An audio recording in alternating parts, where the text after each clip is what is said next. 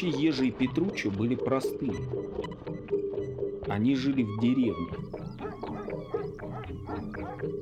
Ходили за водой, носили дрова, пили чай, курили,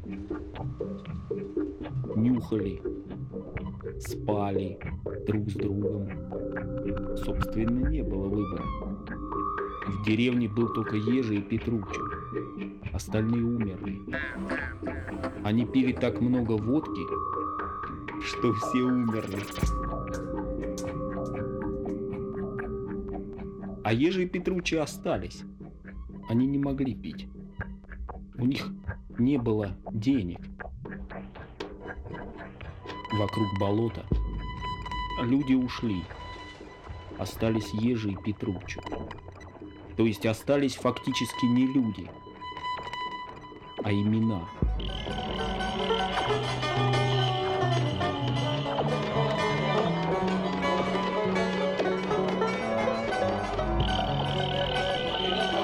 Ладно. Ну, вроде я включил так. Я тоже включила. Э, всем привет, меня зовут Катя, э, Катя Чадина, и э, это второй выпуск подкаста «Топер», подкаста о танце и перформансе. И на связи сейчас у меня Андрей Андреянов. Привет. Привет. Я, наверное, не буду говорить там, кто ты, потому что там большой очень послужной список. Может быть, ты просто сам скажешь, чем ты сейчас занимаешься, и что для тебя сейчас прям, ну, такая деятельность, которую ты делаешь. Сейчас именно чем я занимаюсь? Ну, тем же, чем и раньше, в принципе, занимался. Чем? делаю разные перформансы иногда. То есть ты перформер? Ну да, как обычно все, да.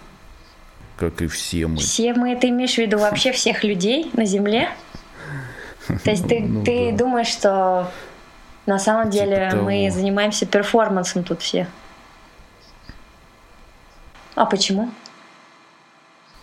Ну как почему? Потому что в принципе, мы не очень хорошо понимаем себя, ведь правильно. Ну, раньше было принято там, типа, говорить, найти себя, там, вот это все. Понять, кто ты есть, там, на самом деле. Может, я, конечно, ошибаюсь, может, для многих это ясно, но мне кажется, что нет. По крайней мере, ну, насколько я могу судить, обычно люди, которых, неважно, чем они занимаются, но у них нет такой полной ясности именно, что они и кто они. То есть перформанс Правильно. это такая деятельность без ясности, что ты именно делаешь? Нет, это не, не деятельность без ясности, а как раз, э, мне кажется, какая-то попытка эту ясность каким-то образом обозначить, что ли. Если даже, то есть даже если я не могу окончательно понять что-то, как бы понять вообще, кто я и что я делаю, но я могу это как-то назвать каким-то образом или что-то сделать, что мне даст возможность хотя бы ну, думать, что я, да, я что-то знаю. И это и есть перформанс. Угу. Я не уверен, возможно, для всех людей, ну, для многих все уже давно ясно. Может, это я один такой. Может быть, тебе ясно, чем ты занимаешься, ты. Ну, кстати, я... И, и ясно, что такое перформанс еще. Повторюсь, что да, что э, сейчас в данный момент э, я вообще разговариваю с тобой, с Андреем Андреяновым. Э, да. Со мной. А ты уверена, что ты со мной разговариваешь вообще? Ты же, да. Вот, например, в этом у тебя есть уверенность. Ты не, думаешь, что это вообще кто-то совершенно другой может быть. Или ты, вот ты говоришь Андрей Андрианов, что ты подразумеваешь под этим? Ты уверена, что это именно я? На самом деле мы не можем быть уверены до конца, потому что ты говоришь, ну ты как бы говоришь, вот Андрей Андрианов, а кто это такой, что это такое? Сказать, что, понимаешь, сказать, что там, ну вот он там, да, живет в Москве, занимается перформансом. А, а что такое перформанс? Дальше ты начинаешь какие-то еще слова употреблять. Я вот про это говорю. Поэтому, мне кажется, любой человек находится в такой ситуации. Не только перформер какой-то. Как бы, ну, вообще слово перформанс, оно появилось на моей памяти, а его когда-то его и не было вообще. Оно еще появилось, когда еще ну, был процесс разваливания Советского Союза. И все стали говорить перформанс, перформанс, да? Ну, кто-то, кто занимался, скажем, каким-то альтернативным искусством, там художники. Художники, мне кажется, раньше стали. Потом вот, танц, перформанс, он уже позже появился, где-то в 90-е. Mm-hmm. В 90-е танцоры стали про себя тоже говорить, мы перформеры, там, вот, танцоры. До этого был просто пластический театр или танец. Никакого перформанса не было. Ну, получается, что на том же самом месте взял и появился перформанс. Ну, практически на том же месте, да. Ничего особо не менялось, просто стали по-другому называть. Ну, чтобы как-то обозначить вот эти возможности новые свои, что я могу там не просто танцевать, а еще что-то говорить или э, вообще что-то делать, там двигаться. Угу. То есть движение перестало ассоциироваться с танцем, например. Вернее, не перестало, а наоборот оно начало. Как бы движение и танец, они стали как-то сливаться угу. в одно. И появилось слово перформанс, потому что перформер, который типа перформер, человек, который не просто танцует, он может вообще как угодно двигаться и делать может что угодно. Вот, это не просто танцор. Ну да, у меня в, в ухе в левом сейчас Андрей Андреянов, как я так, я так думаю, я полагаю, что который работал с Мином Танака с, э, из Японии, да, это был? А, да, это, ну, это другая, да, история такая еще целая, другая. А еще очень интересная штука я прочитала про тебя, что ты прошел длительную стажировку на ферме Body Weather Farm. Да, было такое. Вот Минтанак, он, собственно, является одним из таких вот представителей э, важных вот этого направления Буто. Ты знаешь, что такое Буто? Да, но давай уж э, тогда озвучим это. Но это, это буто, это вообще очень такое, оно очень непростое, такое обширное достаточно движение было в современном танце, которое началось еще в 60-е годы в Японии. Это целое направление. Оно именно вот специфически японское. Основателем его там был такой Тацуми Хиджиката. Ну, его все знают из тех, кто танцем занимается уж точно. И просто там было много довольно последователей его, э, учеников там и так далее. Э, достаточно разные были направления из этого хореографические. Там были вот э, известные вообще в 80-е годы они как бы потом некоторые из, одни из главных там вот представителей этого Буто, они выехали в Европу в какой-то момент, их при, как бы открыли в Европе, или они открыли Европе. Вот это вот направление. То есть они поехали в Европу? Да, они, они поехали туда, их как бы вывезли специально, потому что это достаточно яркое было явление, и как-то европейцы, в общем, заинтересовались, кто-то там видимо, из продюсеров, я не знаю.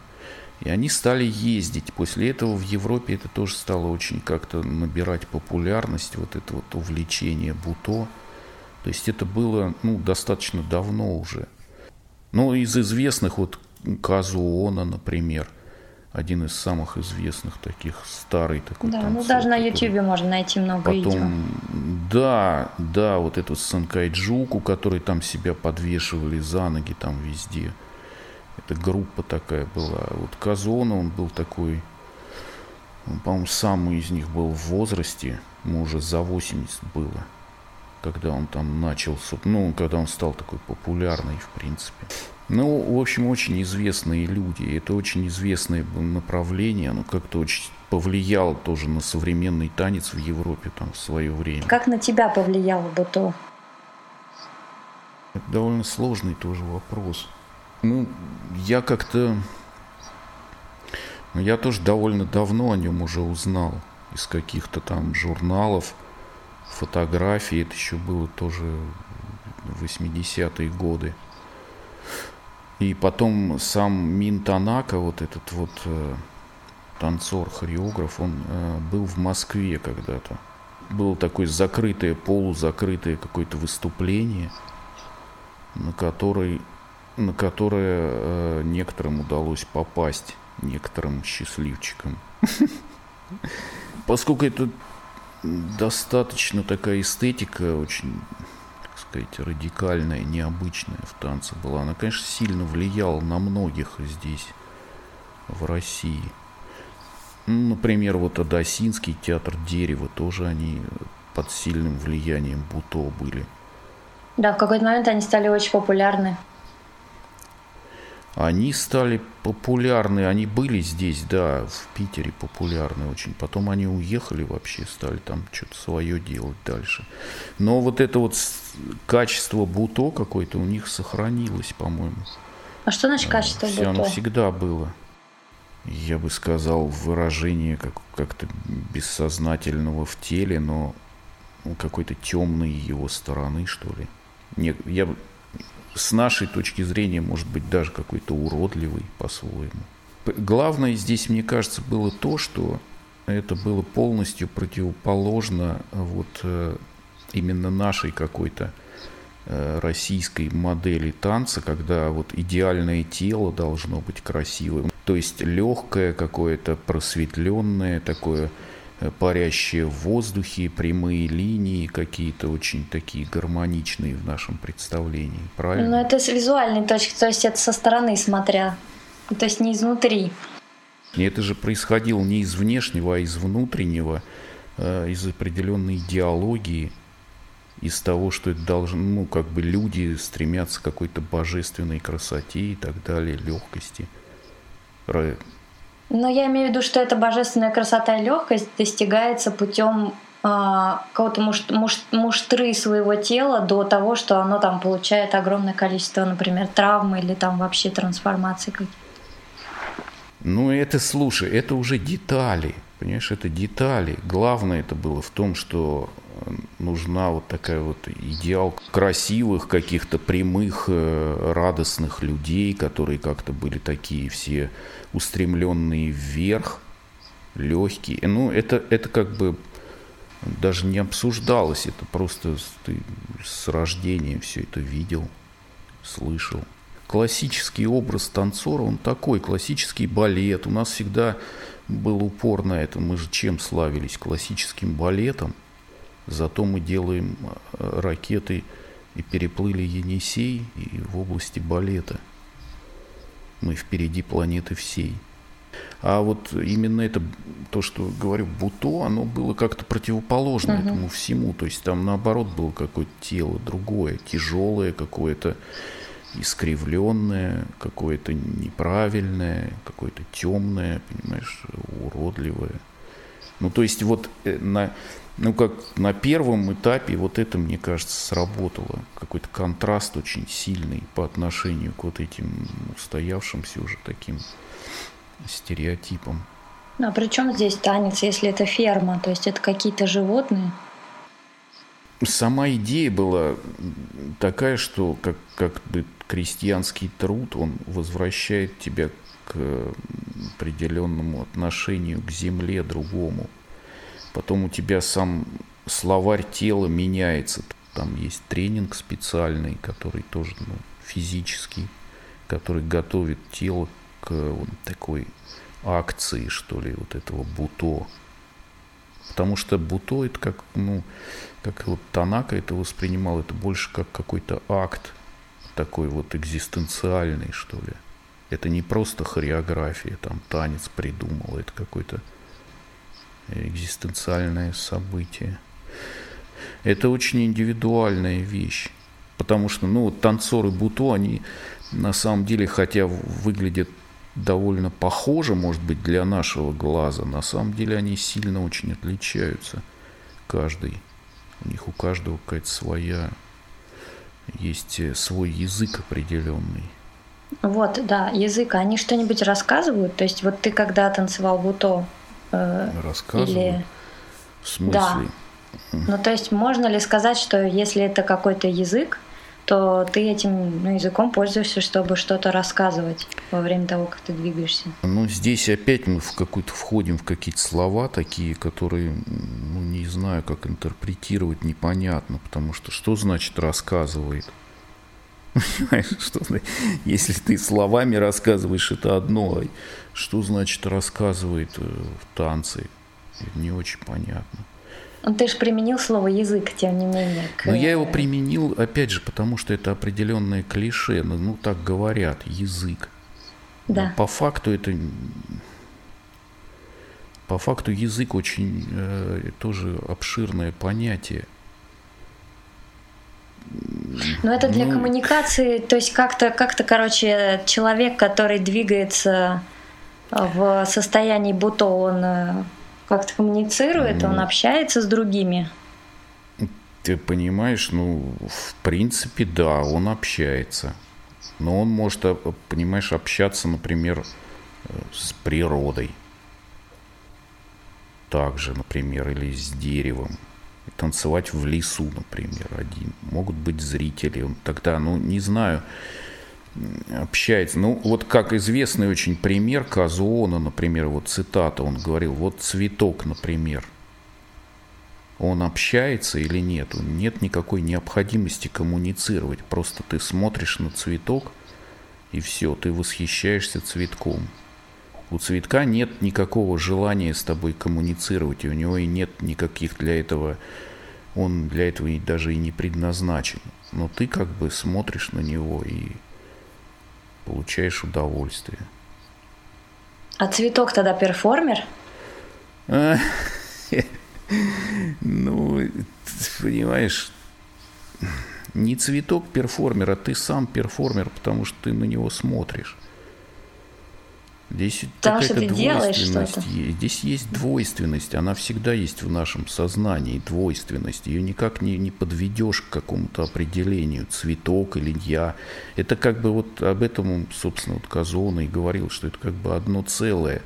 Есть зритель, есть цветок. Это не две разных каких-то, не, не двое, не две, два разных объекта, объект-субъект. Это одно целое. Субъекта-объект субъекта-объект, объекта-субъект. Угу. Вот тебе танец, понимаешь? И я просто... Да. Да, я просто, извини, просто что я хотел сказать, что... А, неважно. А, это ничего. На самом деле мы приближаемся наконец-то к э, теме, которую я бы хотела раскрыть, потому что мне кажется, что все падает вот в, это, в эти два слова перформативные сказки. Но это мне так кажется э, что, mm. что, что действия, которые там совершаются это определенные перформативные действия. Ты вообще сказал, что мы живем, в принципе, это перформанс. Ну, в принципе, да, потому что мы пытаемся как-то определить окружающее, правильно, назвать что-то. Это и есть перформанс. Угу. Мы же стараемся все как-то назвать. У нас заложено вот это вот желание определить, назвать, переназвать. Ну вот, а когда сказки э, Просто у тебя есть очень большой, как сказать, опыт или не опыт, или... Короче, ты долго делал сказки, создавал их. Ну, я не могу сказать, что я их прям создавал долго. Ну, так, периодически. Да я не знаю, я опять же ничего не решал в этом смысле. Я, это как-то получилось довольно, ну, это был довольно спонтанное какое-то событие. Просто взял диктофон, стал э, что-то рассказывать. Ну, до этого были там какие-то разговоры на тему, что вот хорошо бы что-нибудь такое э, придумать, какие-то истории там как-то, ну, что-то там про двух персонажей там. Была идея, что могут быть два персонажа таких. А имена были сразу или они просто сами тоже вы, как, вылились? Ну, имена были, по-моему, уже, да. Они какие-то итальянские? Не знаю. Нет, почему? Ежи и Петруччо. Петруччо, по-моему, это из, да, из Шекспира как-то возник. А Ежи это был какая, какая-то история, связанная с Ежи Гротовским. Ну, тогда был Гротовский какой-то, был тоже, был мистической такой фигурой, и мы там про него много говорили, ну, как вспоминали, так сказать. Он как-то вспоминался там. Это что-то такое мистическое, какая-то мистическая такая закрытая сторона театра, там какие-то эксперименты, которые не рассчитаны на зрителя вообще, на массового, которые очень такие, не знаю, что-то эзотерическое, в общем. И вот э, просто это имя Ежи, оно как-то так зацепилось, видимо, оттуда. Совершенно из другого контекста. А, давай чуть э, поговорим о Еже Петручо, потому что я не знаю, кто будет слушать подкаст, и очень часто это люди, которые совершенно вообще не знают, э, тем более не знают, кто mm такие Ежи Петручо, а это интересно. Ну, собственно, это Ежи Петручо, собственно, два, это такие два имени – которые, соответственно, два персонажа вроде как, но таких очень примитивно редуцированных, про которых мало чего известно. Как мумитроли? Не, мумитроли гораздо более подробно, мне кажется, описаны. А здесь вот мои эти истории, они достаточно минималистичны, там все очень происходит в каком-то условном очень пространстве таком, в мире каких-то заклинаний, я бы сказал таких... Какое-то э, магическое действие. Да, оно очень... Эм, ну, очень поначалу, по крайней мере, очень минималистично было. И просто эти два персонажа, это была возможность, это опять же как бы две стороны э, как, какого-то одного явления, что ли. Или две стороны одно, одной, одного целого. И дальше вот про них там были уже разные истории короткие, которые я записывал. А, э, а истории потом, потом они накладывались на музыку, которую писал Андрей Дергачев, он же Пафнутий, известный такой композитор теперь, работает в кино. Вот. И таким образом, вот, ну, вначале был один альбом появился, потом второй. Был два альбома таких аудио. Ну, там где-то треков по 20 было. Но они короткие, некоторые короткие были, некоторые подлиннее. Ну, такой, в общем, это был, мне кажется, это было вот начало такого сторителлинга – Потом, кстати, когда... такая штука, мне кажется, она э, сейчас очень популярна. Это вот это аутентичное говорение, когда ты ставишь себе э, какой-то mm. диктоф, там ставишь таймер на две mm. минуты и фигачишь чего угодно. А, то есть сейчас это популярно. Я это прям считается одним из методов там чего, чуть ли не психотерапии на самом деле. То есть. А, ну да, ну возможно, это всегда какая-то была эта история, вот, но для меня она всегда была интересна тоже, вот это автоматическое письмо, автоматическое говорение тоже, но оно в такого вот плана вещи. Мне был интересен, интересен вот этот процесс, когда как бы автономное какое-то создание истории, когда голос как бы является таким вот э, тоже объектом, что ли, сам голос. Отдельным, то есть история это отдельная штука, да. а голос отдельная штука. Да, если голос, который ты как бы немножко от, дистанцироваться от этого процесса и позволить этому голосу самому как бы рассказывать, но не просто что угодно, а рассказывать вот именно некоторую такую историю, что ли.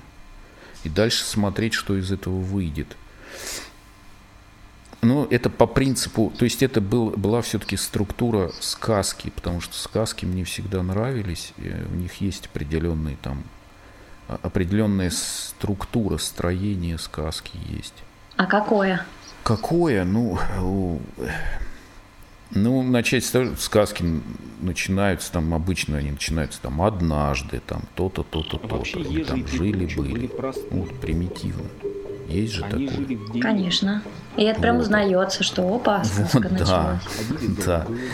Сам этот факт того, что вот это происходит в каком-то однажды или там, ну, это дает уже атмосферу определенную. Дальше там есть, в сказках обычно описываются конкретные действия персонажей. Там мало уделяется вниманию там разного рода, знаешь, описаниям таким природы или там внешности.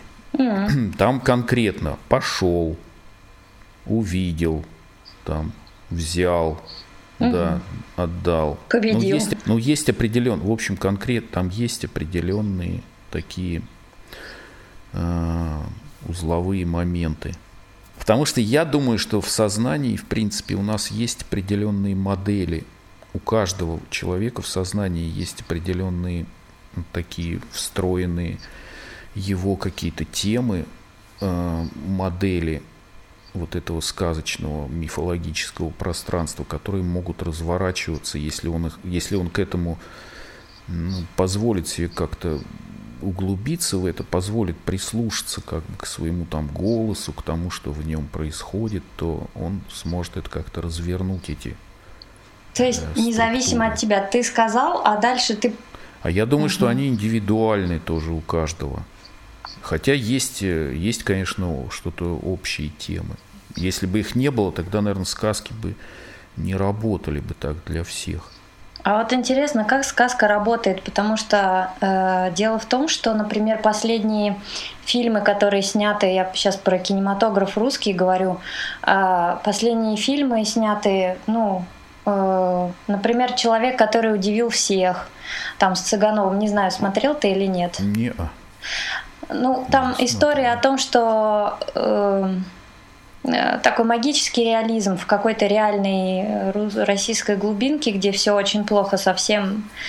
Человек э, вдруг э, решает э, ну, определенные там действия совершать, и у него это магическим образом получается, то каким-то магическим образом. То есть это получается сказка, надстроенная над реальностью, и, и очень хорошо заходит сейчас вот эти форматы почему-то. Да, они всегда, мне кажется, хорошо заходили, потому что ну, люди предпочитают жить в какой-то сказке, не в реальности. Ну, потому что У каждого своя сказка. Так а мы все живем в сказке в какой-то. Ты, кто живет в реальности-то вообще?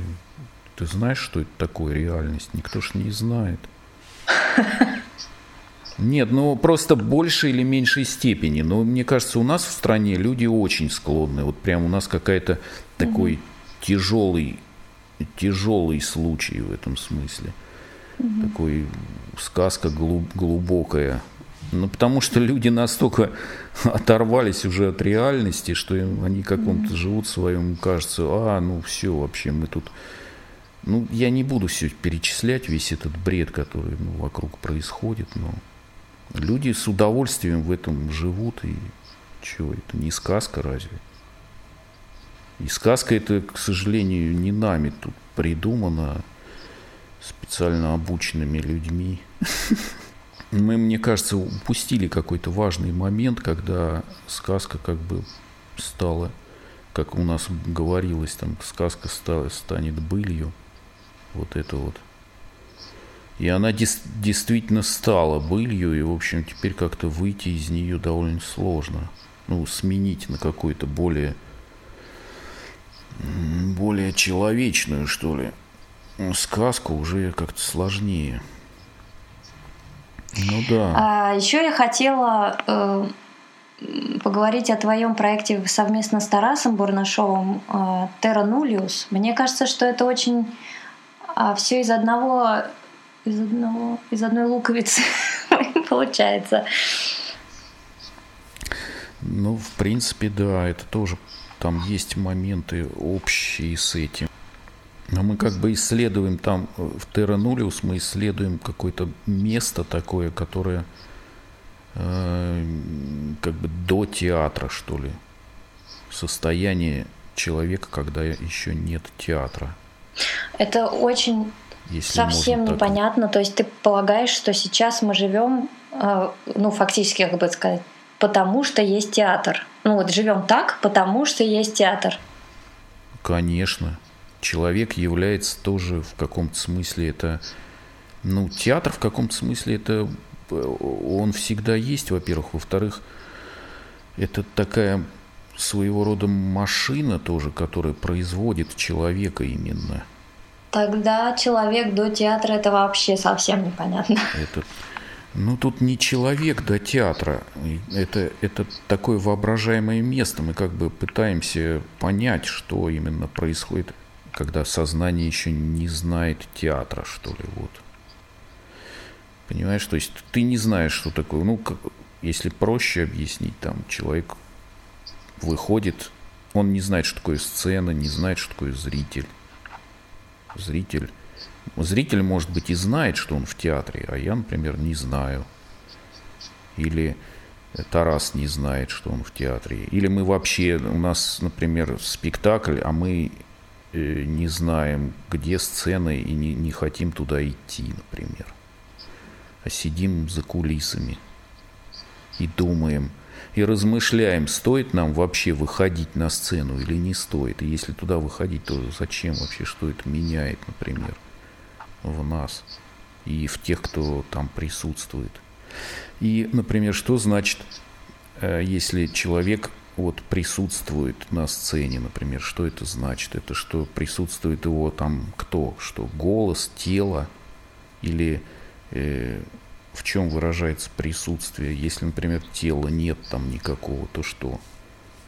Если есть голос, то какой голос? О чем он говорит? Ну, в общем, там много вопросов разных. Как бы сама, если есть сама ситуация, вот реальная, например, сейчас, это, например, недостаточно для театра, то есть нужна какая-то специальная, специальная пьеса про каких-то выдуманных людей – про какие-то выдуманные обстоятельства, или этого может не быть, а может быть просто быть то, что вот есть сейчас.